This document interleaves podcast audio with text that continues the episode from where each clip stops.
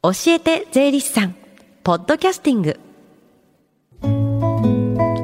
FM 横浜ラブリーで近藤沙耶香がお送りしています。この時間は教えて税理士さん。毎週税理士さんをお迎えして私たちの生活から聞いても切り離せない税金についてアドバイスをいただきます。担当は東京地方税理士会黒田正文さんです。よろしくお願いします。はい本日もよろしくお願いいたします。今この時間は教えて税理士さんの無料電話相談会行われてるんですよね。はいあの東京地方税理士会では、えー、毎月第3火曜日に税に関する電話相談会を実施しております、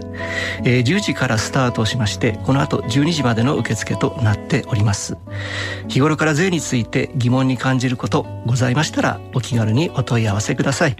えー、この放送教えて税理士さんに出演しております税理士や今後出演予定の税理士が回答を差し上げております。はい。ではこの後お昼12時までつながる電話番号です。零四五三一五三五一三零四五三一五三五一三です。さあ早速ですが今日はどんな税金に関するお話でしょうか？はい、えー、先週はですねアマチュアスポーツ選手の成績優秀者に贈られる報奨金と税についてお話をさせていただいたところなんですが、はい、えー、今日はですねあのプロスポーツ選手の代表でもありますプロ野球選手を例にしまして、うん、えー、その契約金と年俸に関する税金を取り上げてみたいと思います。うん。プロ野球もシーズン開幕してから2か月経とうとしてますけれども、はい、やっぱりアメリカとか見てますとメジャーリーグのニュースたくさん入ってきて、そうなんですね、大谷君の活躍なんても素晴らしいですよね。いやもう本当これはですね、本当にあの勇気をいただくというかですね、素晴らしい活躍で、えー、もう感心しております。でその大谷選手もですね、あのプロ野球で活躍する前はですね、はい、えー、甲子園を沸かせた花巻東高校のピッチャーでした。うん、えー、2012年のですねドラフト会議で1位指名を受けた球団との交渉を経ましてプロ野球選手になったわけですから、はい、えー、まずはですねこの球団との契約交渉で決められる契約金に関する税金について、えー、スタートしたいというふうに思います。はいまあ、ドラフト会議はまだまだ先の話だと思うんですけども、はい、毎年各球団1位指名の選手には、億単位の契約金と数千万円単位の年俸を報じられてますよね。そうですね。えー、年内にですね、球団との契約が済みますと、うん、えー、選手はですね、翌年の早々には球団施設に入寮しまして、えー、自主トレーニングですとか、えー、春季のキャンプを経ましてね、で、それで初めてのペナントレースを経験するということになるんですけれども、うん、まあ、その間にもですね税金についても学ぶ機会というのはあ球団側から与えられまして、えー、この高額な契約金もですねその翌年には年俸とともに申告納税をするといういわゆる国民の義務を果たさなければいけないということになってくるんですね。うんその契約金なんですけれども、はい、高額な契約金を手にする選手によってはものすごい高い税金を納めることになると思うんですけれども、ね、これは何かこう税金面で考慮されているものっていうのがあるんですか？はい、えー、このような契約金はですねあのこのフォースでも何度かお話をさせていただいていますように、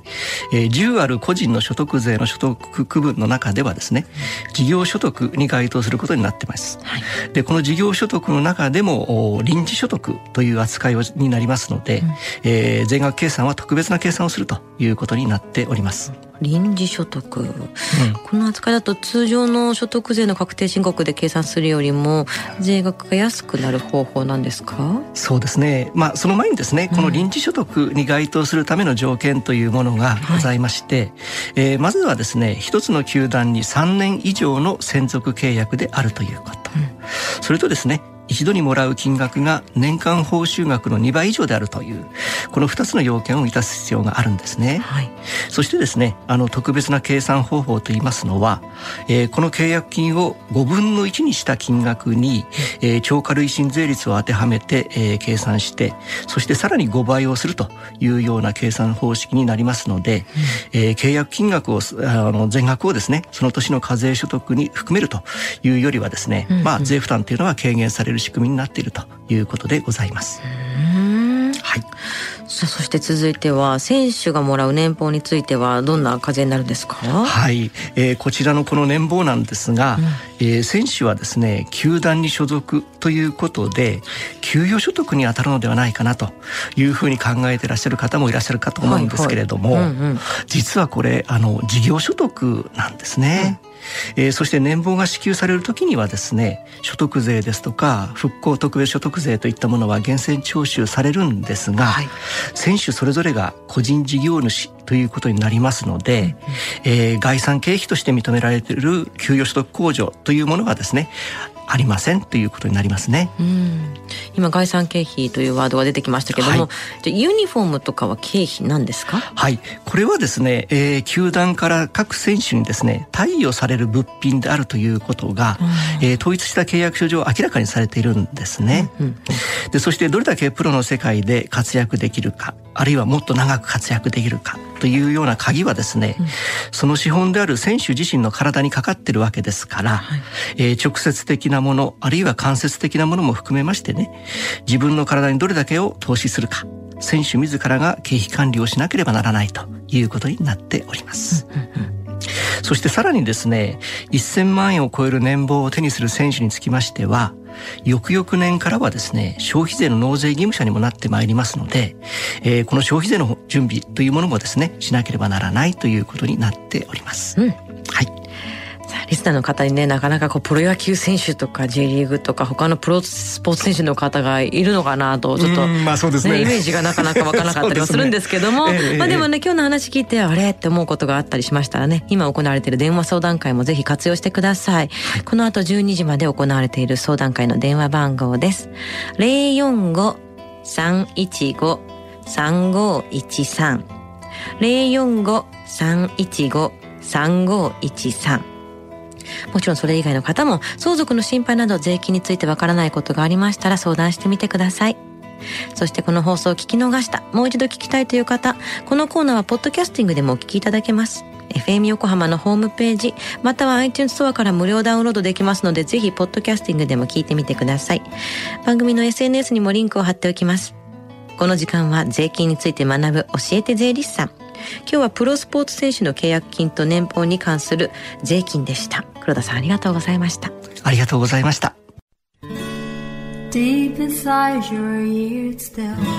lingers on The fading sound of footsteps So clear to hear Whenever I find you with Empty beer bottles in your hand I see someone four years old staring back at me. Once you told me you don't know who you are. There are pieces of you lost somewhere along the way. You've been searching hopelessly in a wrong place.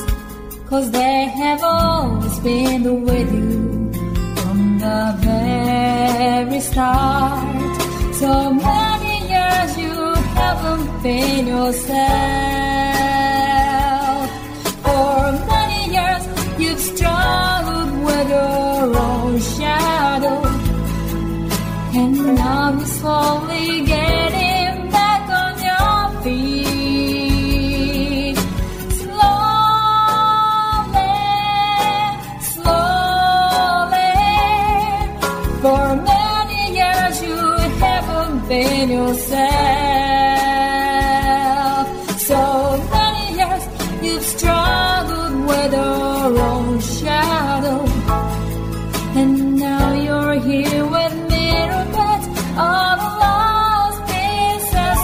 another. Slowly,